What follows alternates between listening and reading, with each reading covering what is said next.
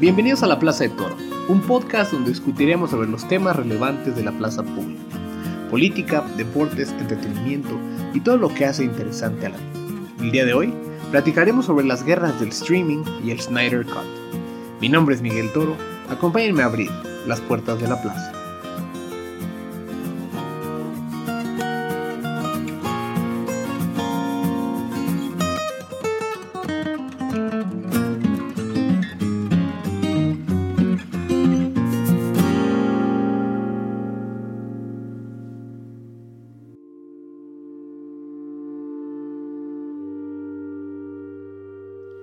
En 1997, Reed Hastings y Mark Randolph crearon una empresa en California que se dedicaba a la venta y renta de DVDs por correo.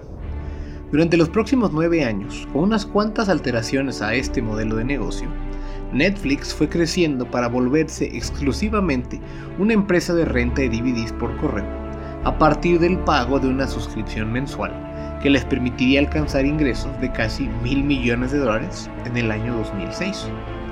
Es en ese momento que aprovechando la experiencia profesional de ambos fundadores en empresas de software de Silicon Valley, Netflix transitó a un modelo de reproducción de video vía Internet en lugar de por correo. Un elemento clave para facilitar esta transición al mundo del streaming fue que desde el año 2000 en su página de Internet, Netflix utilizaba su tecnología de Cinematch para saber qué películas recomendarles a sus clientes. Cinematch era esencialmente un algoritmo capaz de vincular las elecciones de renta de las personas y los ratings que le daban a cada película con filmes similares que creía que les serían atractivos a los usuarios. Al irles ofreciendo de manera gratuita el servicio de streaming a sus clientes inscritos al servicio de DVDs por correo, Netflix fue capaz de expandir su base de clientes conforme crecía la disponibilidad de banda ancha, incrementó dramáticamente la velocidad en la cual se podían transmitir datos en Internet. En los siguientes años, Netflix incrementó su biblioteca de contenido, incluyendo no solo películas, sino también afamadas series de televisión, pero se dio cuenta que conforme se incrementaba el número de personas suscritas a sus servicios, los estudios de cine o televisión, dueños del contenido que ellos reproducían, les cobraban más dinero en licencias para poder usar esas películas o series. Es así que optaron por comenzar a crear contenido propio, donde no tuvieran que pagar esos costos de licencia y que fuera exclusivo de su plataforma. Para 2013, la serie política de House of Cards debutó su primera temporada y en los meses y años siguientes, una enorme variedad de shows y películas financiadas por Netflix comenzaron a tomar roles protagónicos en la plataforma y en el gusto de los consumidores. Orange is the New Black, Daredevil, la cuarta temporada de Arrested Development, la sexta temporada de Star Wars The Clone Wars, BoJack Horseman, Sense8, Narcos, Stranger Things, The Crown, entre muchas otras, representaron el tipo de contenido que Netflix podía producir, atrayendo a talentosos directores y actores de Hollywood, además de muchísimos consumidores. Cuando eres un director o productor y te pagan de jalón dos temporadas de un show antes de grabarlo, te dan una enorme libertad creativa y artística. Lo van a poder ver más de 200 millones de personas en el mundo. Y si es película, hasta competir por los Oscar aún sin pasar por las salas del cine. Es fácil entender por qué Netflix ha sido capaz de atraer a talentosos personajes de Hollywood como David Fincher, Shonda Rhimes o Martin Scorsese. El espectacular crecimiento de la empresa le permitió incrementar en 20 veces sus ingresos de 2006 a 2019 más de 20 mil millones de dólares de ingresos tuvo Netflix en el año pre-pandemia, posicionándolo no solo como el gigante del streaming, sino un brutal competidor de los estudios de cine y televisión, situación que no pasó desapercibida y que aceleró la creación de múltiples plataformas de streaming, propiedad de los distintos estudios, para poder competir por un pedazo del pastel. ¿Cuántos de ustedes han visto aparecer muchos nuevos servicios de streaming en los últimos 5 años? Si vivían en Estados Unidos, saben que desde hace más de una década existe Hulu, y también con el servicio de entrega express de Amazon Prime viene su sistema de video. ¿Cuántos de ustedes se suscribieron a Disney Plus para ver las dos temporadas de The Mandalorian o la primera temporada de WandaVision tras ver los anuncios en ESPN?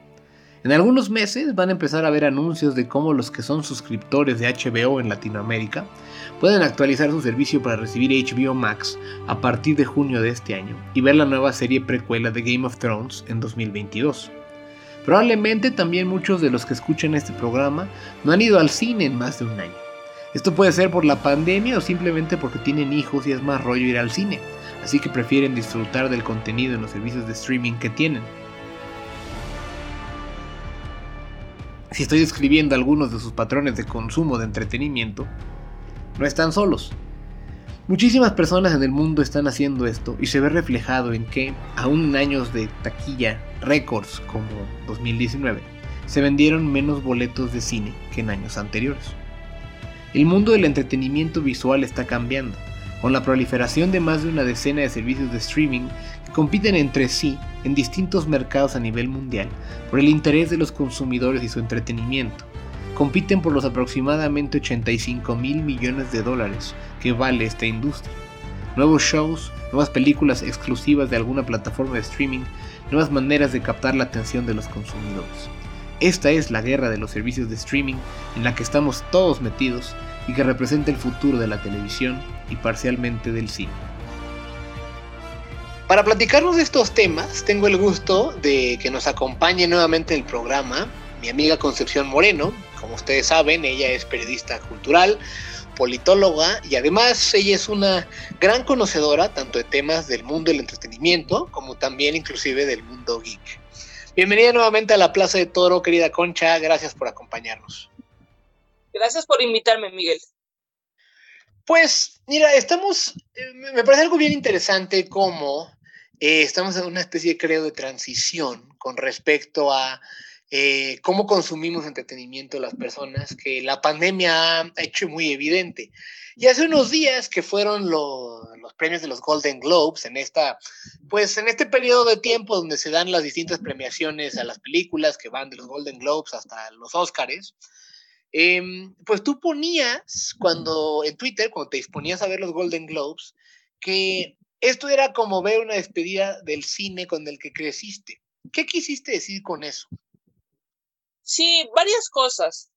Fíjate que cuando hice el análisis para la revista para la que trabajo, Warp Magazine, que me pidieron un análisis de las nominaciones para los globos, eh, yo ponía, bueno, Mank quizás es la mejor película del año, y, pero no creo que se vaya a coronar porque es una especie de despedida para, para el cine y a, la, y a la industria no le conviene pues que, que, desaparezcan las salas de cine, porque son importantes como, como mercadeo, no tanto como dinero directo, sino que le dan cierto renombre, cierta, cierto espaldarazo a las películas, ¿no? Vale la pena que vayas a la sala de cine no que te sientes frente a tu celular en tu oficina a ver esta película. Pero eh, estaba, cuando escribí eso estaba pensando en, el cine con el que crecí precisamente. Yo crecí como millennial viejita, finales de los 80, principios de los 90.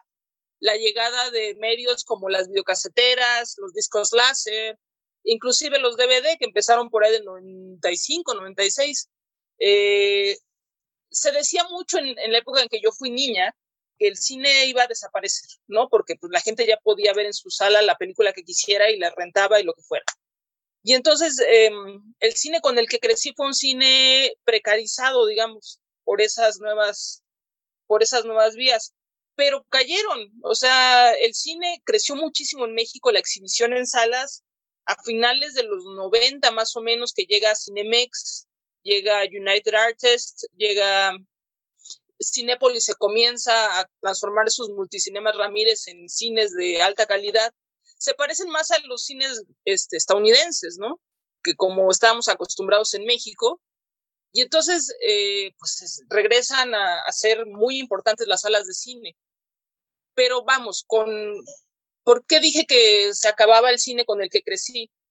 Porque el streaming tiene un gran, eh, una gran ventaja sobre las salas de cine, que es que puedes ver N número de películas en tu sala, con toda la comunidad del mundo, consciéndote las palomitas que tú quieras, eh, comiendo lo que tú quieras, sin que nadie te esté callando.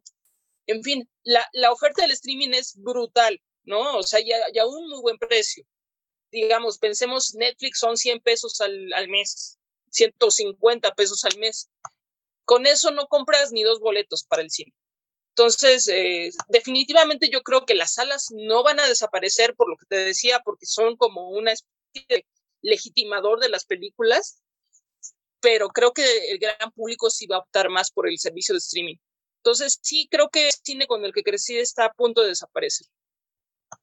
Me parece muy importante lo que dices y, comparto algunos de los puntos de vista en el sentido que, que sí, que la, eh, la capacidad de ver distintas series de televisión y, películas en streaming ayuda mucho a que puedas descubrir cosas que de otra forma no hubieras ido a ver. Eh, yo lo veo con, con, cosas como, pues, este año estoy yo suscrito vía un VPN, que es una manera de, de, de, de cambiar, digamos, la ubicación donde se supone que estoy conectado a Internet a Estados Unidos a la plataforma de streaming de HBO Max, que es el upgrade, digamos, del HBO que todo el mundo conoce, que ya comenzó en Estados Unidos y que llega a México ahora en, junio. Pero que lo que ha permitido es que a Warner en Estados Unidos saque en, en, la misma fecha que sale en el cine en 2021, desde diciembre pasado empezaron a hacer esto, eh, sus películas. Y entonces, para gente que no podía ir por temas de pandemia, porque estuvieran cerrados los cines o por no se sentía cómodo o cómoda, pues podía ver la película de Judas and the Black Messiah, ¿no? Este, en su sala de su casa. Obviamente no con la calidad de audio y video necesariamente que acontece en una gran sala de cine, pero pues sin los riesgos de pandemia. Y entonces a lo que voy es que hay películas de esas que yo hubiera ido a ver al cine, sin duda, las de los personajes de DC Comics, algunas de las de acción, o de, no sé, tipo Dune, seguro lo hubiera ido también a, o la iría a ver al cine, pero, por ejemplo, yo no hubiera ido a ver al cine porque no es mi tipo de película, King Kong contra Godzilla, que va a salir ahora en unas semanas. Y por supuesto que la voy a ver ahora en streaming porque pues, ahí la tengo y entonces pues, le doy clic, ¿no? Este, y entonces creo que hay algo de eso que mencionas, pero, pero sí también comparto que no puedes reproducir fácilmente la experiencia del cine y creo que eso va a hacer que algunas películas sobrevivan, pero también creo que exhibe un poco el cambio de modelo en términos de cómo la gente consume contenido, pero también cómo eso repercute en el tipo de producción que se hace. Tengo toda la impresión que las películas de, digamos, presupuesto medio, ¿no? O sea, que no son los super blockbusters así gigantes donde se pagan 200 millones de dólares de producción, ya no tienen cabida en el cine o, o cada vez tienen menos porque el retorno que pueden encontrar es cada vez menor dado que se comparten las ganancias con los, distribuidores del cine y demás. Y entonces que te va a empezar a, que aventar, digamos, producciones más artísticas o más, eh, menos, digamos, orientadas hacia la acción, hacia las plataformas de streaming, porque hay una guerra de contenido del cual al rato platicaremos un poquito más a fondo, ¿no? En, en esas plataformas donde pues, para tratar de atraer suscriptores, pues te ponen nuevas películas, nuevas series de televisión y tienen que ser cada vez de mejor calidad, o yo presumiría que cada vez de mejor calidad precisamente para atraer, atraer más gente. Sí, nada más quería, quería acotar lo que dices de pues cine diferente, digamos, cine de arte o cine de autor o eh, películas independientes, es muy cierto. Pensemos en el caso de Ya no estoy aquí, la película de Fernando Frías, mexicana, pues si hubiera tenido su corrida comercial normal, la habríamos visto en la cineteca nada más. Y en cambio ahora pues la vio todo el mundo y todo el mundo la celebró y ahorita estamos esperando a ver si la nominan para Mejor Película Internacional del Oscar. Para esos tipos de películas, pues sí, el streaming va a ser básico, va a ser su llegada fundamental al público. ¿Crees que en esta década veremos el fin, entre comillas, de la tele tradicional? Yo creo que la televisión abierta lleva desde el 2000 para acá eh, una lenta decadencia que, como bien dices, las generaciones nuevas pues ya no ven, digamos, un programa como hoy de Televisa, ¿no? El programa matutino de Televisa, lo ven señoras, lo ven quizás personas de nuestra edad que no tienen otra cosa que hacer, pero no lo ven los niños, los adolescentes y los veinteañeros, ¿no? Eh, yo creo que la televisión abierta, como te decía, está en franca decadencia, lenta, pero sí, sin duda. Y eh, la tele de paga yo creo que tiene mucha más vida por delante, eh, en el sentido en que en la televisión la gente selecciona, en el radio la gente selecciona estaciones, ¿no? Y las está oyendo durante un buen rato, un par de horas, digamos, en el coche o mientras hace ejercicio, en fin. por eso el radio sigue existiendo. En el caso de la televisión, especialmente la televisión de paga, es que la gente selecciona ciertos shows y se siente identificada con esos shows, digamos, The Big Bang Theory, ¿no? Que lo pasaban en Warner. Eh, y entonces a la gente le importa como el ecosistema que se crea alrededor de esos programas. Y con ecosistema me refiero a los comerciales que pasan al mismo tiempo que la serie o las series que siguen en el horario, ¿no? Este, y entonces eso se siente como una manera de estar arropado por, por una, todo una intelequia cultural, digamos. Entonces, creo que la tele de paga tiene más chances de sobrevivir que la tele abierta, porque otra de las cosas que, que tiene de ventaja la tele cerrada es que los comerciales son como una especie de, se considera un error de, de los servicios de paga que hubiera comerciales de Argentina o de Perú, ¿no? Al mismo tiempo que están pasando por México, pero a la gente le gustan. En una encuesta que se hizo en 2020, la hizo me parece que Roy Campos, sobre, sobre cómo consumía la gente cultura a través de los comerciales, eh, se decía que a la gente le gustaban los comerciales, por ejemplo, de Argentina que pasan en un canal que yo veo a cada rato que es Food Network. Eh, hay como un placer medio boyerista de, estar viendo eh, comerciales de otros países y comparar la publicidad mexicana con la de Argentina, por ejemplo. Entonces eso importa todavía, a la gente le sigue importando eso. Entonces el streaming pues tiene al parecer la ventaja de que no tiene comerciales, pero a la gente le gusta la publicidad. Entonces, este, yo creo que sí, la tele no va a desaparecer, por lo menos no en los próximos 30 años. Creo que tocabas un punto que me parecía muy, muy relevante con respecto a la parte de de cómo pues la tele va a sobrevivir más, pero al mismo tiempo cuando platicabas antes de la parte del cine, pues vemos cómo el streaming te permite cierto apogeo para que una serie de películas de producciones eh, en términos de costos más baratas eh, puedan llegar a un público más grande. Y creo que eso también se ve reflejado por el tipo de alcance que tienen en términos de actores, ¿no? De, yo recuerdo que antes decía que había actores o actrices de televisión y otros actores o actrices de cine, que los que salían en unos de estos medios no, o normalmente no hacían apariciones en el otro, ¿no?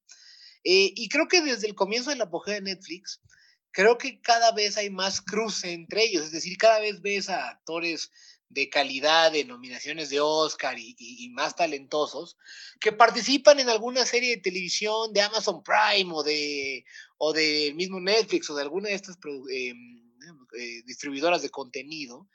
Y la pregunta es un poco es, si en tu opinión crees que las series de televisión en las plataformas de streaming eh, han elevado la calidad de tal manera que ya son tan relevantes para el medio del entretenimiento como lo son las películas, o siguen estando muy, muy por encima las películas de, lo que, en la psique cultural de lo que son las grandes series de televisión. Fíjate que es un fenómeno un tanto anterior a los servicios de streaming, digamos que se puede marcar más o menos por ahí del 2000 y lo hace HBO, pues eh, empiezan a producir series realmente muy buenas. Pensemos en Los Soprano, pensemos en Sex and City o pensemos en The Wire, ¿no? Este, series que tienen una gran calidad, muy bien escritas, muy bien actuadas, y comienza lo que ah, los críticos llaman la, la, segunda época de oro de la televisión, especialmente la televisión estadounidense, eh, donde pues, vemos estos, estas series que crean un, realmente un, culto, pero digamos no un culto, sino un público muy, muy fiel y que además es muy amplio. Los cultos son pues, más chiquitos, ¿no? Más acotados. En cambio, eh, es películas, digo, series como Los Soprano, pues la vio, las vio todo el mundo, y todo el mundo tenía una opinión sobre el final este extraño que tuvo la serie. Y había, tenías un grupo de gente mucho más interesada por ver lo que sucedía en televisión que lo que sucedía en el cine. Luego sucedió la, la no sé si lo recuerdes, la, la huelga de guionistas. De 2007, ¿no? Por ahí, más o menos. Sí, sí, sí, hace casi 15 años, que bueno, puso a, en jaque a, la, a todo Hollywood, cine y tele y bueno, salió reforzado el, el gremio de los guionistas de, de esa, de esa huelga y em, empiezan a trabajar muy fuertemente en, en, televisión. Y entonces tenemos pues series increíbles, buenísimas. Mad Men, tenemos este, Breaking Bad, em, en fin, todos sabemos cuáles son esas series. Y entonces los actores de televisión empiezan a ganar más dinero que los actores de, de cine. Y, y, vemos ya préstamos entre la tele y el cine. No sé, por ejemplo, alguien que empezó su carrera en tele, que es George Clooney, pues es una de las grandes estrellas del cine ahorita en, en Estados Unidos, bueno, en el mundo. Eh, James Gandolfini, el fallecido James Gandolfini, que era Tony Soprano, pues hizo una migración interesante hacia, hacia, hacia el cine, hacia las películas. En fin, sí hay, hay un préstamo entre, un tránsito entre actores de, de cine y de tele desde hace 20 años casi. Y bueno, con el streaming, pues está sucediendo que muchos actores están, están tornando hacia, estas, hacia estas opciones. Pensemos, no sé, Kevin Spacey ya ha caído en desgracia, pero vamos, es un hombre que actuaba en, el cine, era una de las grandes estrellas del cine hollywoodense, especialmente del cine de autor, y se convierte en una estrella pop.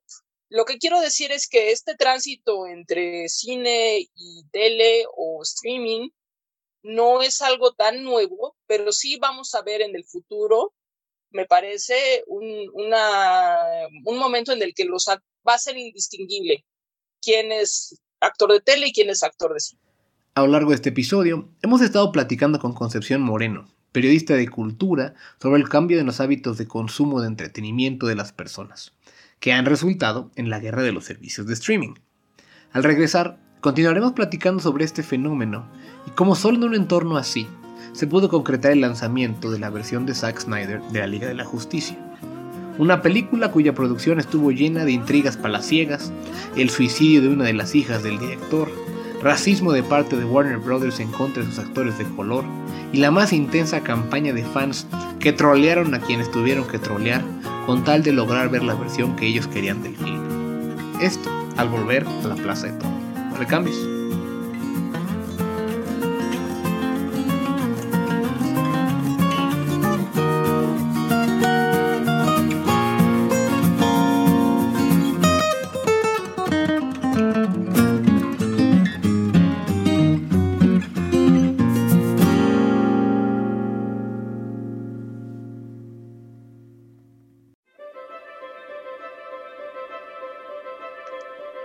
La licenciatura en Gobierno y Transformación Pública, LTP, le permitirá a sus alumnos resolver problemas sociales complejos que nos afectan a todos e involucran nuevas tecnologías a través de una sólida formación. El mundo está viviendo una transformación muy acelerada y sociedades como la nuestra en México requieren además resolver problemas que venimos arrastrando desde hace mucho tiempo enseñaremos a hacer el análisis más riguroso, dominarás las teorías, los modelos y los elementos detrás de las decisiones político-económicas más relevantes. LTP es un programa con énfasis en la tecnología que tiene tres principales enfoques. Ciencia política, la ciencia de datos y el emprendimiento público. Creemos que para transformar lo público es indispensable que las personas se forman en múltiples disciplinas. LTP les dará habilidades que maximizan la empleabilidad, ya que serán capaces de hacer, entre muchas otras cosas, estrategia comercial, diseñando algoritmos y experimentos para pronosticar la demanda de productos o hacer targeted marketing vía mecanismos de machine learning.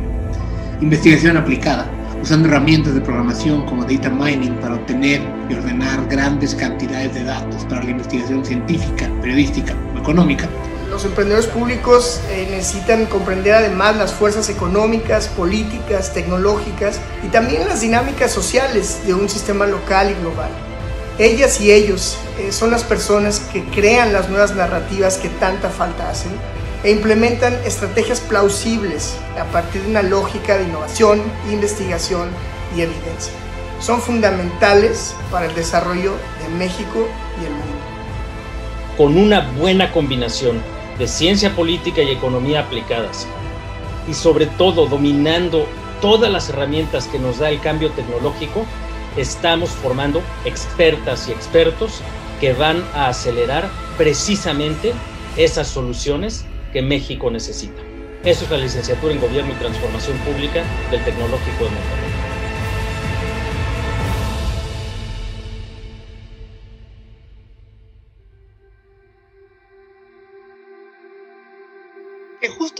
Al mencionar las distintas productoras que ahora están jugando al, streaming, tratando de ganar mercado con Netflix. Creo que tocas un tema que quería mencionar más adelante, pero que me parece relevante en este momento, que es este concepto de cómo em, un poco es la manera en la cual se consumen los contenidos.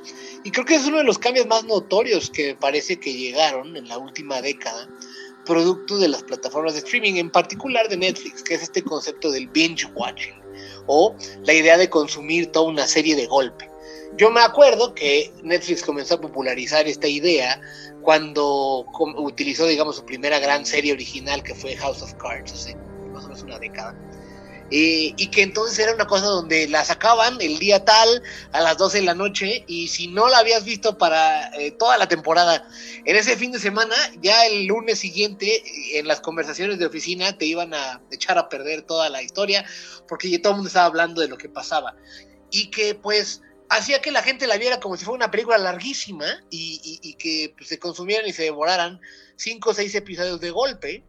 Este, y un poco la pregunta es, ¿cuál prefieres tú de estos modelos? Y si crees que uno de estos dos modelos afecta la calidad del contenido. Es decir, si es mejor tener contenido más largo que se pueda consumir como la gente quiera, en términos de que se le puede echar de corrido ocho horas, pero que te permite tener una historia como que más completa, más realizada, o que el modelo tradicional más episódico con sus pues actos en cada uno de estos episodios te parece que es mejor en términos de calidad. Mira, yo prefiero, quizás voy a sonar muy anciana, pero yo prefiero ver series de manera episódica que ver un solo arco dramático durante 12 horas seguidas, porque, hasta se me confunde la, la trama, ¿no? Y eh, va perdiendo mucha importancia. Fíjate que esto del, del binge eh, ha cambiado el modo en que se escribe también para tele.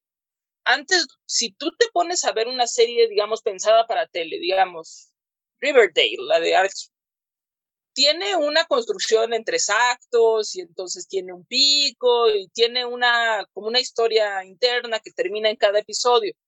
En cambio, cuando empezaron pues, con House of Cards, es muy notorio, los picos eran como mucho más alargados y tenían un, gancho, pues, que sucedió en House of Cards cuando matan a, la periodista, no me acuerdo cómo se llama la actriz. Kate Mara. Eh, pues la matan, es un personaje importantísimo y la matan al principio de, la segunda temporada. En fin, se obtienen este tipo de ganchos como prontos, pero al mismo tiempo una progresión dramática que empieza a culminar por ahí de la mitad de la temporada y se va siguiendo lentamente hacia el final de cada temporada. Pensemos en The Crown, por ejemplo, de Netflix. Es una serie que es sumamente elegante en su progresión dramática, pero no tiene los picos como habría sido una serie como Downton Abbey, ¿no? Por hablar de otra serie británica. En fin, yo, si me preguntas qué prefiero, yo prefiero ver de manera serializada, episódica, cada semana ver un, episodio. Quizás es porque pues, ya no soy centennial, ¿no? Soy una millennial viejita. Entonces, eh, yo prefiero el poco a poco porque si no, creo que se atomiza el interés dramático en, en los personajes, en las peripecias que enfrentan se vuelve una cosa muy de consumo, que no me gusta usar esa palabra, pero digamos es la que Martin Scorsese utilizó a principios de este año en un artículo muy importante que sacó en la revista Harper's. Ese es el problema, que se consume, se mastica, se traga, se digiere y se desecha de manera casi inmediata. Creo que es el caso, por ejemplo, de WandaVision, que me, eh, empieza como una propuesta muy interesante, para transformarse tristemente, me parece a mí, en una repetición de lo que ya vimos con las películas de Avengers, ¿no? Eh, ya es más que evidente que estamos en lo que se llaman las guerras del streaming, ¿no? Eh, las streaming wars en Estados Unidos o en inglés. Eh, para los que nos escuchan, creo que yo definiría este fenómeno de las guerras del streaming como el hecho de que varias empresas multimillonarias, ¿no? ya sean las estudios de cine u otros conglomerados gigantescos como ATT, compiten ferozmente por la atención y la suscripción mensual de televidentes o de, digamos, de consumidores, porque los ingresos derivados de este tipo de negocios son enormes, que además sigue creciendo y que pareciera que ahora todos quieren un pedazo de dicho pastel. Y entonces es así que a la casa de Netflix ya no solo existen eh, servicios de streaming como Amazon Prime o Hulu en Estados Unidos, sino ya también pues, vemos los que mencionabas hace rato, ¿no? Disney Plus, que rápidamente se ha vuelto el tercer servicio de streaming más grande del planeta, si no contamos el mercado cerrado de los chinos, que es gigantesco, que tiene también plataformas enormes. Eh, pero pues también hay todas estas otras, ¿no? HBO Max de ATT, Warner Media, Peacock de Universal Studios y NBC, Apple Plus de Apple, Paramount Plus, que es obviamente de Paramount, y los que se acumulen. En esta proliferación de servicios de streaming, ¿crees que tendremos saturación los consumidores? Pues mira, te voy a contar mi, propia experiencia. Eh, ahora en el encierro por la pandemia, me entró la loquera y me gasté un dineral en plataformas. Eh, bueno, tengo Netflix, obviamente, que se paga cada mes, pero me inscribí a HBO Go que pues, pagué creo que seis meses, me inscribí a Crunchyroll, que es de anime, y ahí pagué el año completo, eh, Amazon Prime, que la tengo también del año completo, ¿cuál otra tengo así? Disney Plus, la, la compré también así, en fin, creo que tengo todas las plataformas, a excepción de las más chiquitas, digamos Stars Play, que no me llamó nada la atención, eh, en fin, pues sí, me, en lo que sí compré todas las plataformas. ¿Sabes cuáles cuentas veo? Veo Netflix. veo HBO más seguido. Eh, me gusta mucho el contenido de HBO. Veo Netflix y, Amazon Prime la tengo ahí abandonada. Crunchyroll la veo de vez en cuando. En fin. Disney eh, Plus tiene dos cosas. O sea, genuinamente no es por echarle un, golpe a Disney, pero tiene dos series y ya. es lo que ve todo el mundo. Las de Star Wars y las de Marvel y punto y a lo que iba yo con, con, mi experiencia, este, que retrata mi incapacidad de mantener atención en muchas cosas al mismo tiempo, es que yo creo que sí hay una saturación de mercado. Pues tienes 10 servicios de streaming y te, te, te, agarras uno y los demás te los y lo agarras porque agarraste una serie, ¿no? Y te empieza, empiezas a explorar qué más hay. Y bueno, ahí Netflix tiene como la, la palma, ¿no? Es la que tiene más, más este, jale y tiene más contenido y es la que la gente ubica más, ¿no? Hasta las personas que tienen, que están en brecha digital, digamos mis papás, por ejemplo, que son personas de más de 70 años, que no saben ni prender una computadora, siempre me piden que les ponga alguna serie en Netflix ahí en nuestro cuarto de tele familiar. Em, sin duda, hay más jugadores interesados en entrar al pastel y lo que va a haber es claros ganadores y claros perdedores. O sea, hablamos de, por ejemplo, Stars Play. ¿Quién rayos ve Stars Play? La única razón por la que yo entré a ese sitio y, solo entré para la prueba gratis es porque hay una serie sobre el fenómeno este de Nexium, de Kit Ranieri.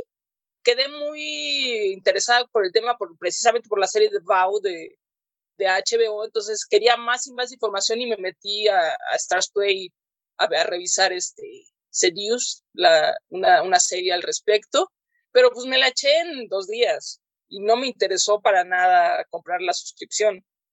Y creo que así va a estar pasando, o sea, creo que Paramount, por ejemplo, va a tener muchos problemas para crecer dentro del mercado. Vamos, la lanzaron casi de manera sin gran aviso. HBO Max creo que va a crecer mucho más y esa hasta la aventaron con preview y presumiéndole a la gente, oye, nosotros tenemos la película de Zack Snyder, ¿no? La de la, Liga de la Justicia y la vas a poder ver exclusivamente con nosotros y no sé qué. Entonces, eh, creo que va a haber claros ganadores y claros perdedores y creo que ya lo estamos viendo en este año, en 2021. Sin duda, y mencionas una cosa con la que casi quería cerrar el episodio, que es sí hay una saturación del mercado, en el sentido que cada vez se, utiliza más el fenómeno del churn, que es, ese término en inglés representa que la gente se suscribe a una plataforma de streaming para esencialmente ver una serie que le interesa, se la echa, la consume, se suscribió tal vez un mes o el periodo mínimo, como decías tú, a veces incluso el periodo de prueba, Y una vez que ese periodo de prueba pasa o que se acaba ese mes y el contenido general de la plataforma no le encanta a esta persona, pues se baja. Entonces vas a tener un montón de gente que hace eso, sube y baja de plataformas y no va a consumir indefinidamente el contenido. Estaba yo viendo algunos números y algunas cifras, tanto de suscriptores como de cuántas personas tienen plataformas al mismo tiempo. Entonces vi que en Estados Unidos el consumidor promedio eh, está dispuesto a pagar entre tres y cuatro servicios al mismo tiempo. Y entonces eso siempre incluye a Netflix. Todo el mundo tiene Netflix porque es el original y el que tiene más avanzado la curva de aprendizaje de este mercado y pues el reconocimiento de marca y demás. Eh, al punto que tiene más de 200 millones de suscriptores a nivel mundial. Luego tienes a Amazon Prime Video con 150 millones. Pero ¿por qué Amazon Prime Video hay que ponerle un asterisco en el sentido que pues, muchísima gente recibe Amazon Prime Video porque está suscrito al servicio de mensajería de paquetería de Amazon Prime. Y entonces, pues en automático lo tienes, no necesariamente que el contenido allá adentro te, te, te vuelva loco como para suscribirte. Sin duda tienen bastante contenido y rentan muchas cosas y demás, pero, pero pues por ahí creo que va. Y, y si descontamos, como dije hace rato, el mercado chino, con sus propios servicios como Tencent Video y, y QY, el ya el tercero global sería Disney Plus, que es probablemente uno de los grandes ganadores de hasta ahorita en, en épocas de pandemia con streaming, porque ya tiene más de 100 millones de suscriptores globales en 13 meses, creo, desde que lanzaron en noviembre del 2019. No, más, perdón, 16 meses. Y entonces, pues, es un número importante. Y, y, ya como mencionabas, más atrás, más rezagados, en el rango de los 30 a 50 millones de suscriptores globales, eh, eh, se encuentran un montón de otras plataformas, por ejemplo, HBO Max, como comentabas, que es el upgrade de HBO Go y de HBO en general, que ahorita tiene 41 millones de suscriptores, aunque pues hay que poner también la acotación con todas estas plataformas, varios de ellos no están más que en Estados Unidos o en pocos países, y entonces pues conforme se vayan expandiendo por el mundo van a, van a tener un mayor número de suscriptores. Es el caso, por ejemplo, de HBO Max, que que llega a Latinoamérica en junio y son 39 países más pues, no sé cuántos más de Europa en la segunda mitad del año, entonces de repente, pues si te expandes como lo hizo Disney Plus, pues sí es factible que llegues a números parecidos, ¿no?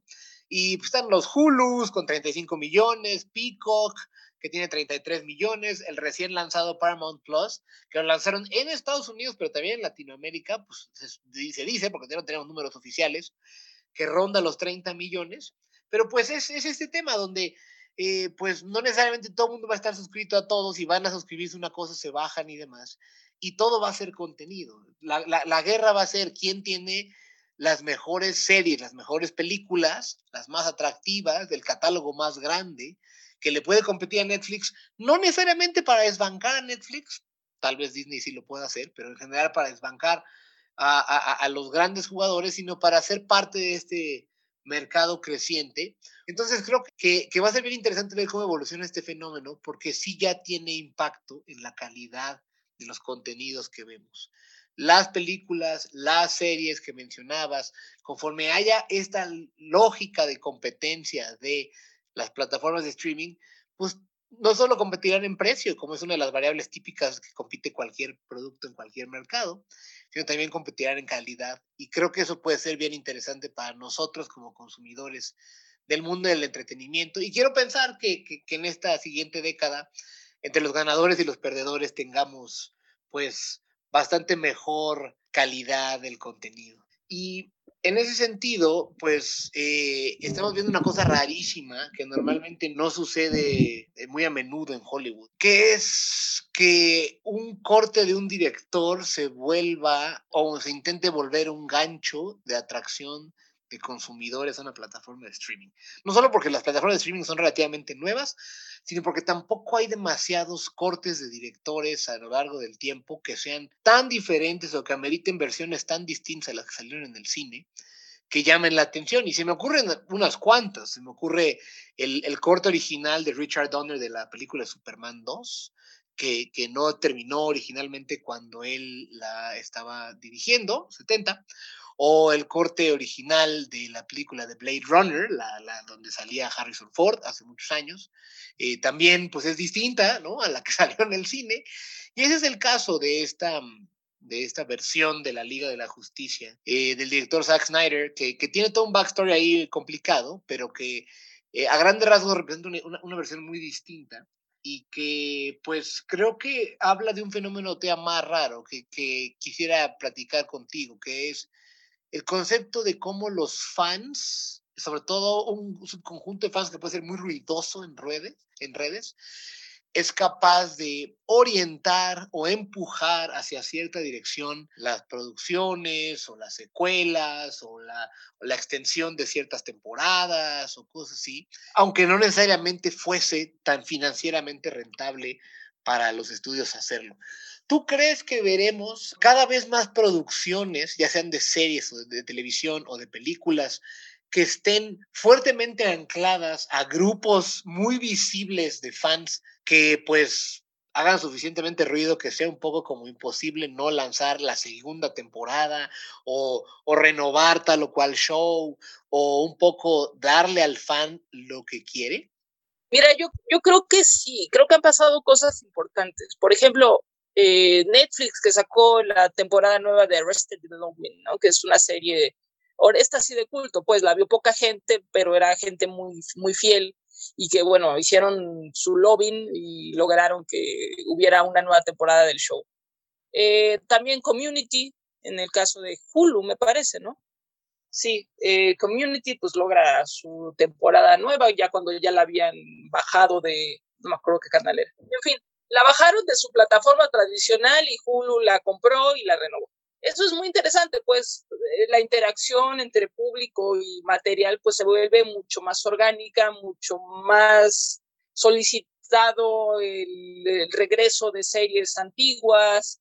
Creo que en el asunto de los director's cuts o los cortes de director, eh, Mauricio González, crítico de cine de Letras Libres, lo dijo de manera interesante en, en, en Twitter, que quizás es el momento en que estos cortes de director eh, como estamos en ese momento todavía de pandemia en el mundo, llegaran al cine para reiniciar al público, eh, estrenando, por ejemplo, esta película que te emociona tanto, que es La Liga de la Justicia de cuatro horas de Zack Snyder, ¿no? Que no, no comprendo tu, tu entusiasmo.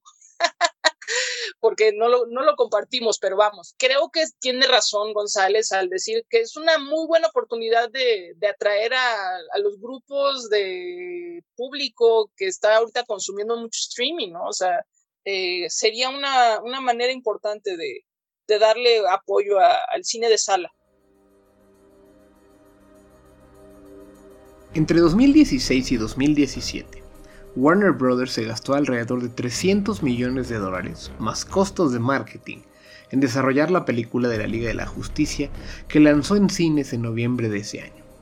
La película no fue bien recibida por los críticos ni por los fans, ya que pese a ingresar 658 millones de dólares en taquilla, perdió dinero por cómo se reparten las ganancias con los distribuidores del cine.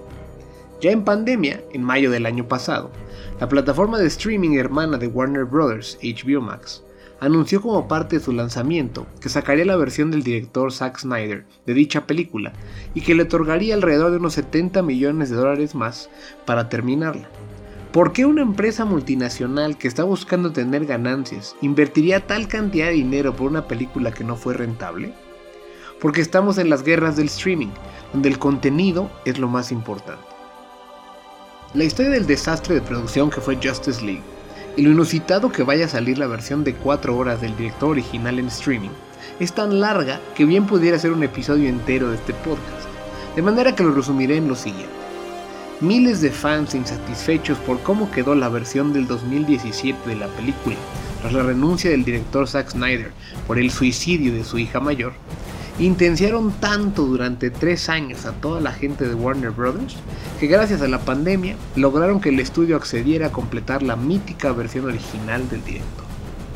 Ellos trolearon incesantemente a todas las cuentas oficiales de redes sociales de la compañía, mandaron cientos de cartas al nuevo CEO de Warner, hicieron miles de llamadas saturando las líneas de teléfono del estudio, volaron varios aviones con mensajes de liberar el corte de Zack Snyder por encima del estudio de Warner Brothers. Compraron anuncios en paradas de camión en San Diego durante Comic Con y en Times Square durante New York Comic Con, compraron anuncios en la publicidad estática del estadio de Wembley en la final de la FA Cup en Inglaterra y donaron más de medio millón de dólares a la Fundación Estadounidense para la Prevención del Suicidio en nombre de la hija de Snyder. Al punto que ATT, dueño de Warner Bros., reconoció que había potencial de hacer dinero para su nueva plataforma de streaming HBO Max. Atorados en pandemia, sin poder grabar la reunión de los actores de Friends con el que iban a lanzar la plataforma, optaron por liberar el corte del director que tanto aclamaban sus fans. ¿Será este el comienzo de una nueva etapa en Hollywood donde los fans cada vez pueden tener más impacto en las decisiones del contenido que les ofrecen los estudios? Tal vez. ¿Será mejor recibida por los críticos y el público en general la versión de Zack Snyder de la Liga de la Justicia? ¿Quién sabe? Pero poco importa, si HBO Max capitaliza las ganancias derivadas de un grupo de fans ferozmente leales a este director y a los personajes de su infancia. De ser así, sería posible que hubieran más historias de esta versión de los personajes, cuando medio Hollywood juró que esto era imposible. En la guerra de streaming, todo se vale en pro del contenido.